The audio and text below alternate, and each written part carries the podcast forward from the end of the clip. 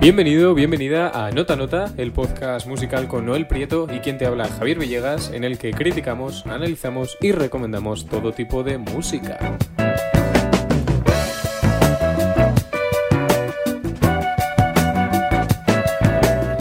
¿Qué nos espera, Noel, en la próxima media hora de programa? En mi sección, Canciones Profanas, voy a seguir la estela del anterior programa y voy a recomendar rock y indie. En tu sección, el estilo y la idea, vas a hablar de J Balvin y la música conceptual y al final, como siempre, en la sección doble barra, eh, donde presentaremos un tema e improvisaremos sobre él. Pues sin más dilación, vamos ya con Canciones Profanas.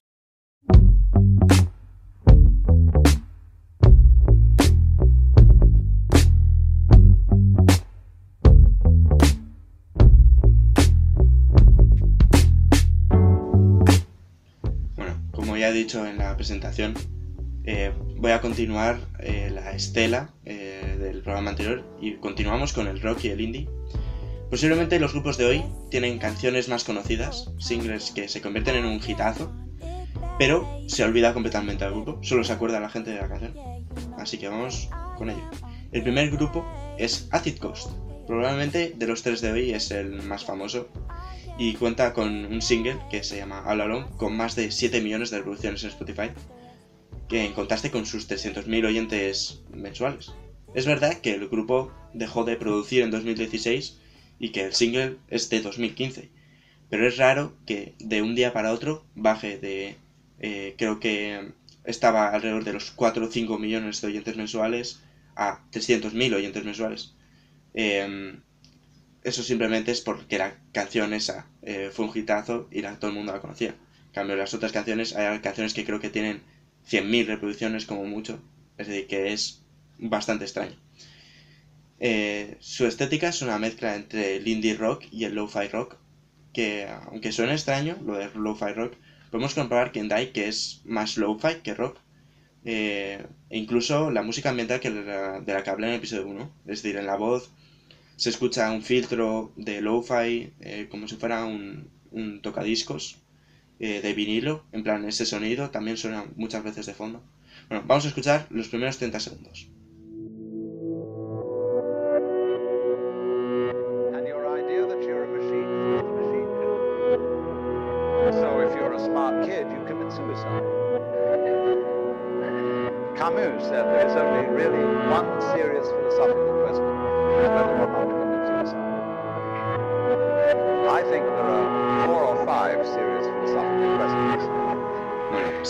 Escuchado eh, lo-fi, eh, sobre todo electrónico, o house eh, lo-fi, eh, os recordará muchísimo más a eso que a lo-fi rock, si, habéis, si es que habéis escuchado antes.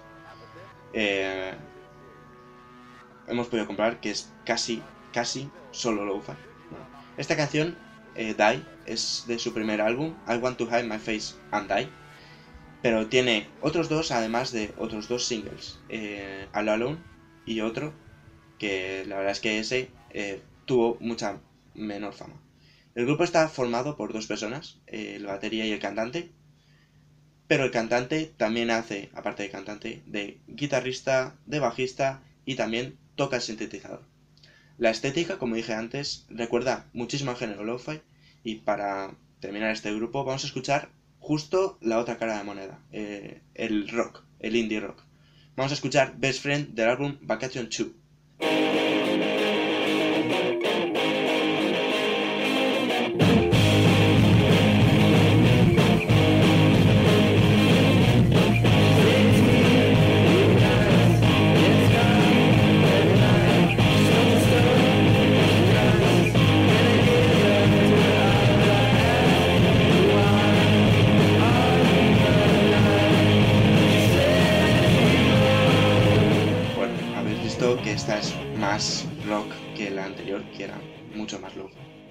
El segundo grupo es The Zephyr Bones. Eh, como dicen que quieren ser denominados, hacen música del género Beach Wave, que básicamente es una especie de indie rock vapor mezclado con dream pop, como una especie de vapor wave mezclado con rock, un poco una mezcla un poco extraña, pero eh, ellos eh, em, definen este tipo de música como música con melodías quebradizas, con muchos coros y un sonido de huesos desquebrajándose.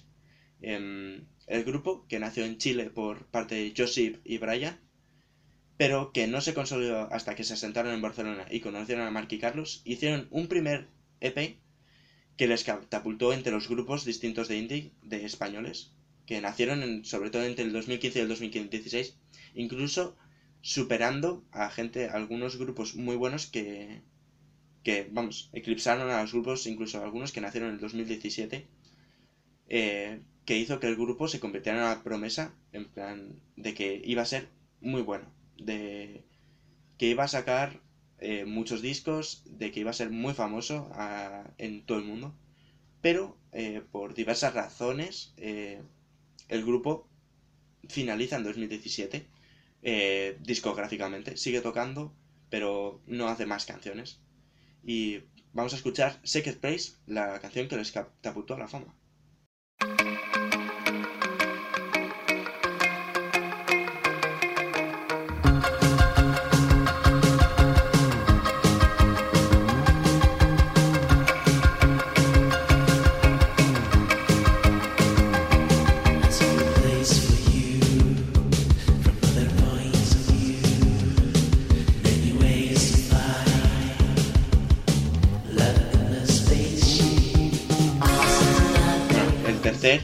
Último grupo, o mejor dicho, artista, es Faser Days.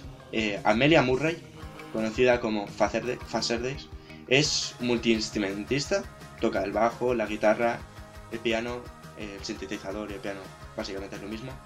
Eh, toca también el saxofón, eh, canta y creo que también tocaba el violín, aunque el, el saxofón y el violín no aparece en su discografía. Y es de Nueva Zelanda. Eh, también realiza Dream Pop, esta vez sin la connotación de Beach Wave.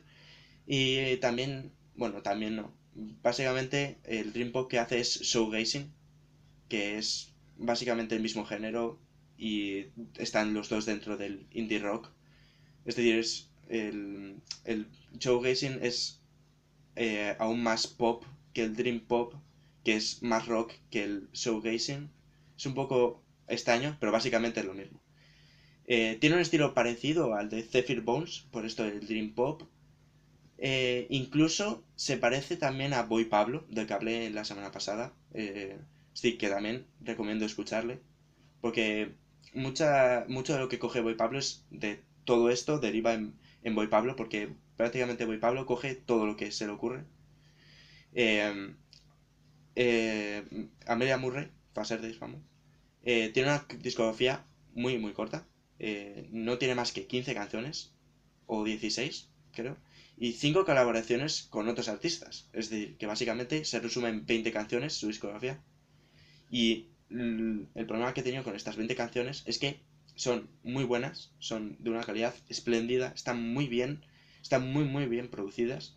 Y me ha hecho dudar incluso de qué canción escoger para representar un poco la, eh, la idea que tiene esta artista. Aún así, vamos a escuchar la canción más famosa, que supera los 8 millones de reproducciones en Spotify. Escuchamos Lucky Girl.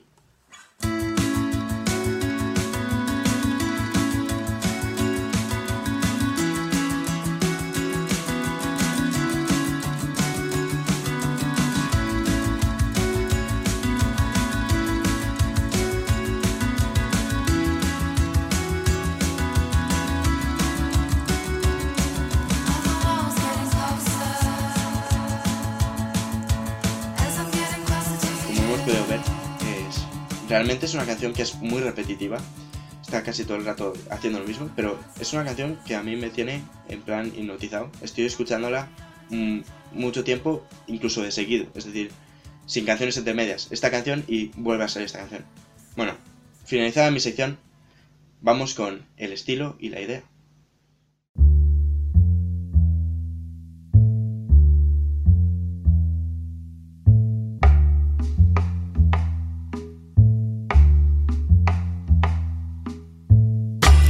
Con el estreno el 19 de marzo de Colores por parte de J Balvin, la música popular urbana volvió a pensar en lo que ya había traído Rosalía con El Mal Querer en 2018, un álbum que cuenta un concepto.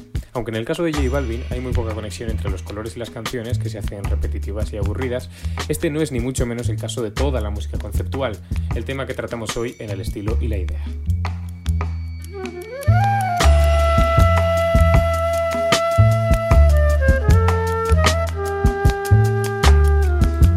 Antes de nada habrá que definir un poco qué es eso del arte conceptual. Y es que, como su nombre indica, es un arte que gira en torno a un concepto. Si lo pensamos un poco, quizás toda la pintura, desde el Renacimiento al Cubismo, es conceptual, porque gira ya no tanto en torno a la representación, de, a la representación fiel de la, de la realidad, que también, sino en torno a la perspectiva. Eh, de hecho, el cubismo es la primera vanguardia propiamente dicha porque rompe con la perspectiva y ese es su concepto, romper con la perspectiva. El dadaísmo también podría ser arte conceptual porque trata sobre el absurdo, el humor o la ironía y el surrealismo, pues eh, por poner tres ejemplos de vanguardias, hablaría de todos los conceptos freudianos y se articularía en torno a todo el trabajo del filósofo.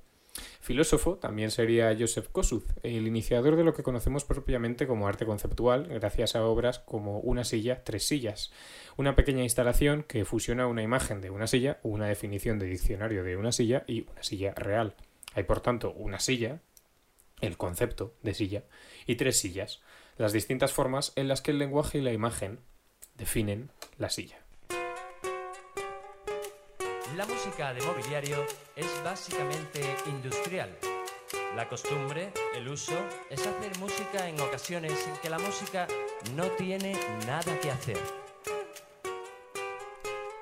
Queremos establecer una música que satisfaga las necesidades útiles. El arte no entra en estas necesidades. La música de mobiliario crea una vibración, no tiene otro objeto desempeña el mismo papel que la luz, el calor y el confort en todas sus formas. Exijan música de mobiliario, ni reuniones ni asambleas sin música de mobiliario. No se case sin música de mobiliario. No entre en una casa en la que no haya música de mobiliario. Quien no ha oído un fragmento de música de mobiliario desconoce la felicidad.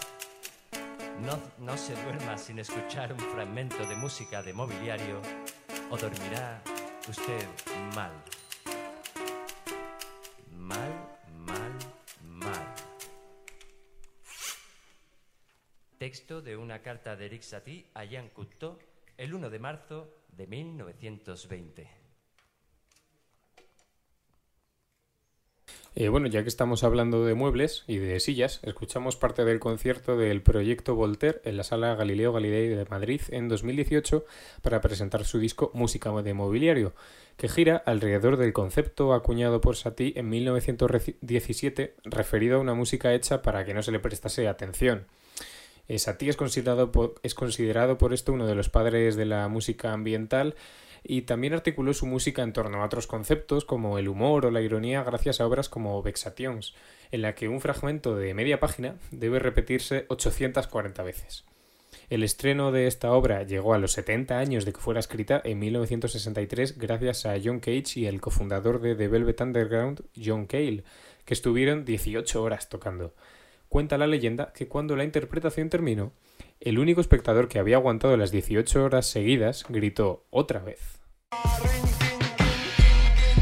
Uh, Martin had a dream. Martin had a dream. Kendrick have a dream.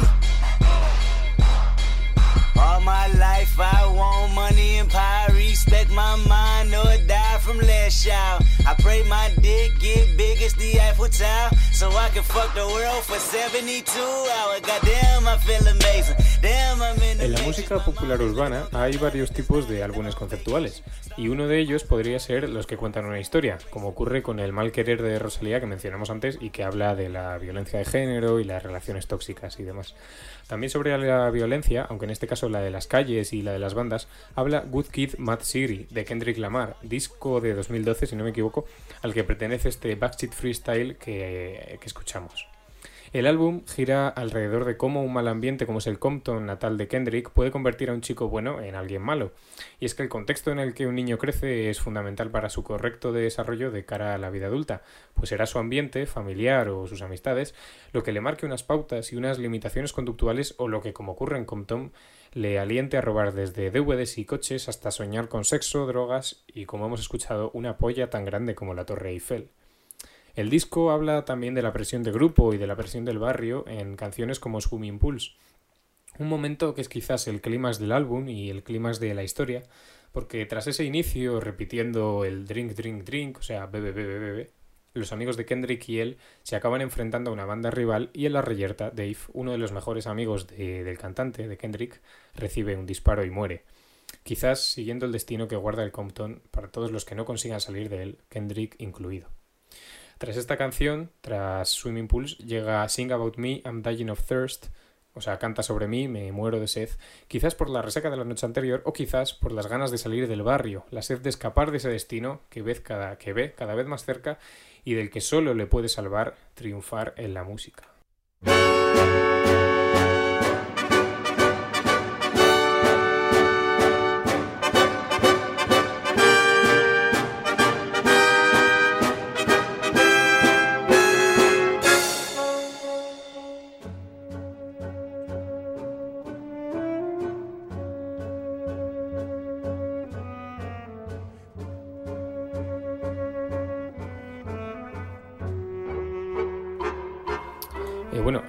Concepto de historia en la música tampoco es nada nuevo, realmente. O sea, desde el siglo XIX existe la música programática dentro de la música clásica y en la música popular urbana del siglo XX, pues artistas como The Who o David Bowie ya hicieron discos contando, contando una historia en la segunda mitad ¿no? del siglo pasado.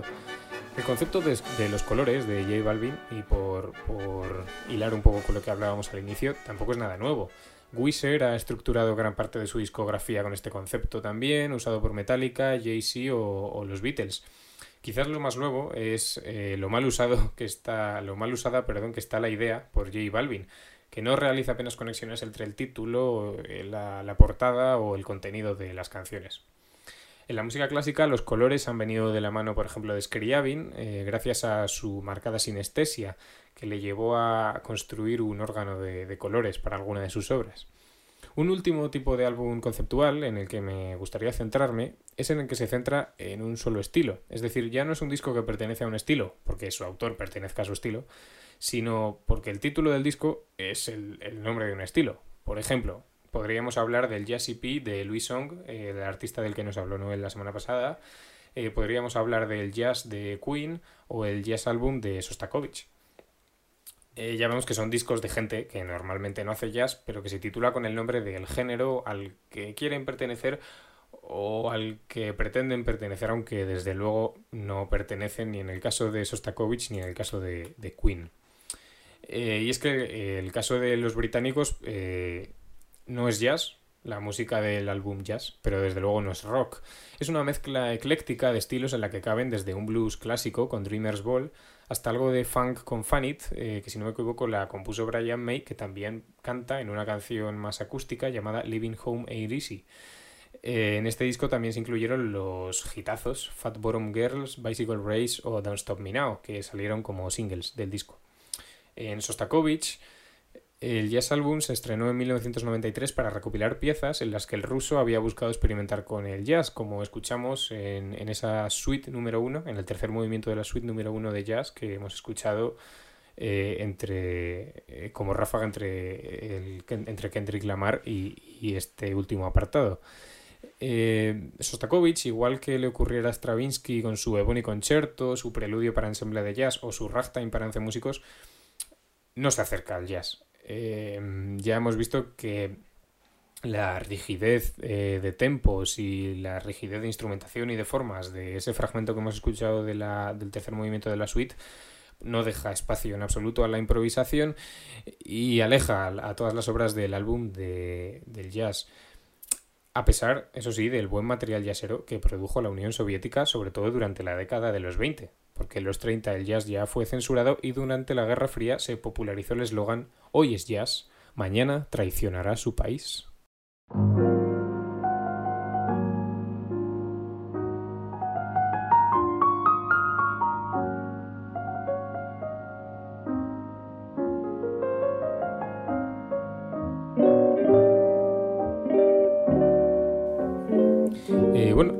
Barra, si no me equivoco, Noel, eh, ¿traías tema? ¿Puede ser? Sí, eh, quería continuar un poco con lo que vimos en el episodio 4 del copyright. Al final acabamos en un concepto que es el precio del arte, es decir, el precio de, de eh, la creatividad, ¿no? Y quería pues volver a sacar el tema porque yo creo que es un tema que em, quedó pendiente. Sí.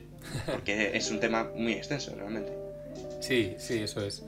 Eh, sí, si no me equivoco, efectivamente acabamos en, esto que comentas del precio del arte y yo no sé si llegué a comentar eh, la referencia a un documental, desde luego me pasó por la cabeza en el momento mm. en el que hablamos el tema, pero no lo sé. No, no, no, no hiciste referencia al documental pues quería hablar de, bueno, quería mencionar el documental El precio del arte también, em, que ha estado en Filmin hace unos días y mm, que tiene algún premio también, me parece, de, no sé muy bien qué festival europeo. Bueno, eh, que habla un poco, sale, sale un, un, no sé, un accionista, un coleccionista, perdón, de, de arte diciendo que todo arte tiene que tener un valor económico, claro, y que si no lo tiene, pues no tiene ningún valor social, ¿no? Por decirlo de alguna manera. si hay un arte que es gratis, ese arte pues no tiene, no tiene valor en la, en la sociedad. Sí, que prácticamente eh, deja de ser arte, ¿no? Es decir, sí, porque al fin y al cabo el arte es mm, modificar, bueno, modificar la sociedad. Simplemente mostrar algo a la sociedad. Entonces si deja de tener valor social, pues... No, no, no digo que deje de tener valor social, sino que deja, o sea, cuando no tiene valor económico, eh, pierde su valor en la sociedad. O sea, deja de ser arte. Mm, en resumidas Vale, sí, sí. Hizo otra serie de matizaciones, pero bueno, en resumidas cuentas, el arte para este señor tiene que valer dinero.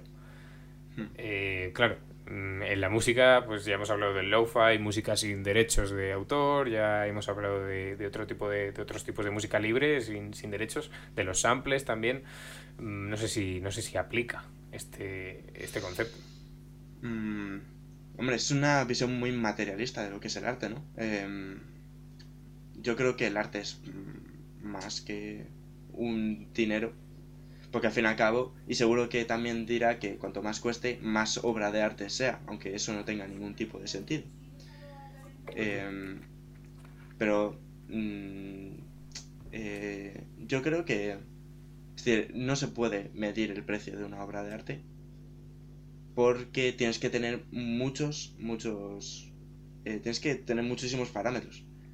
Em, porque así como algo que es antiguo suele ser más caro, algo muy antiguo suele ser más caro, algo poco antiguo no suele ser tan caro, pero hemos visto, por ejemplo, con los con cuadros contemporáneos, por ejemplo, que no es así. Que a lo mejor un cuadro en el que tú ves em, literalmente dos líneas, eh, cuesta más que a lo mejor eh, un cuadro del retrato de un duque de, ¿sabes? Sí, sí, claro. es que también depende un poco del tipo de arte que estemos tratando. La música plantea el problema de que es inmaterial. claro, claro. Eh, claro, ¿cómo, ahí, ahí, lo quería llevar, porque tú en el contemporáneo, es decir, en, en arte contemporáneo visual, en, escultura, arquitectura, pintura. pintura, sí. tú ves tú puedes tocar prácticamente lo que estás pagando. Claro, y, ves, los materiales, o sea, claro, ves los materiales. por hecho que tienes que pagar al artista como mínimo porque ha usado unos materiales y ha invertido en unos materiales. Eso es. Pero el músico contemporáneo, el músico contemporáneo incluso no tiene partituras. Eh, por ejemplo, John Cage, eh, 433, Claro, no es una mm. partitura propiamente dicha. No hay partitura. Simplemente hay instrucciones. Te dice, instrucciones. Eso es. Y es que de hecho las instrucciones pueden incluso no estar escritas. De hecho, lo recomendable es que no estén escritas.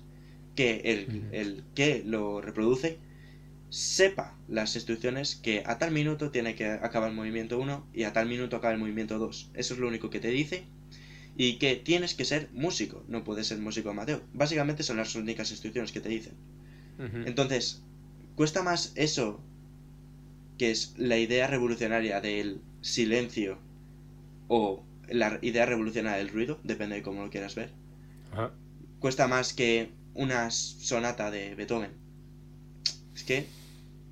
Claro, mm, claro, hay quien diría que sí, porque la sonata de Beethoven... Eh la oyes, ¿no? Eh, pero claro. bueno, 433 lo oyes a su manera también. Eh, no oírla es, es oírla. Entonces, claro, pero porque lo que intentaba John Cage en 433 es decir, era claro, jugar con el ruido de los espectadores. Sí, sí, toda, toda esa serie de, cuestiones. Esa em, idea. Iba a decir otra cosa, se me ha olvidado. Faena. No me voy a acordar. ah, bueno, claro, eso te iba a decir. Eh, habría, o sea, un, un baremo para medir eh, el, el, valor de una obra, o sea, el valor económico, estamos hablando, podría ser lo innovadora que ha sido, porque quizá alguna de las sonatas de Beethoven eh, no ha sido tan innovadora como lo fue desde luego 433, que fue una ruptura pues bastante importante con un montón de esquemas, ¿no? Entonces, por eso, aunque solo sea un papel en el que pone que tienes que estar callado y que tienes que estar eh, con la tapa bajada y subida del piano tanto tiempo, aunque solo sea un papel con instrucciones, puede valer más económicamente que una sonata de Beethoven porque ha introducido a la música un concepto mucho más complejo. Mm, claro, eh, es que... Es, y es que, ¿cómo cuantificas eso? Claro, es que son, son, son muchísimos parámetros. Si tienes en cuenta lo innovadora que, que puede o pudo ser, tú realmente no sabes lo innovador que pudo ser la obra de Beethoven. Em, y tú cuando compras una obra de Beethoven no compras la obra de Beethoven. La obra de Beethoven está para todo el mundo. Tú compras, como mucho compras el manuscrito de Beethoven. Que realmente no te asegura nada. Y lo mismo pasa con 433. Tú compras un papel en el que está escrito de puño y letra de John Cage. Ahí tienes que hacer esto. Pero, ¿qué es eso? No es nada. Necesitas un intérprete. Entonces, a lo mejor la música no se mide en compro la música, sino pago al intérprete que realiza o que interpreta esa música. Entonces. Pues sí, sí, sí, es interesante también. Pues esto ha sido. Sí, esto ha sido nota nota por hoy. Eh, nos hemos quedado con más preguntas después del doble barra que las que ya teníamos pero hay que acabarlo ya. Eh, nada, muchas gracias por escucharnos. Eh, nos tenéis la semana que viene en Spotify, YouTube, Acast y iBox. Y muchas gracias.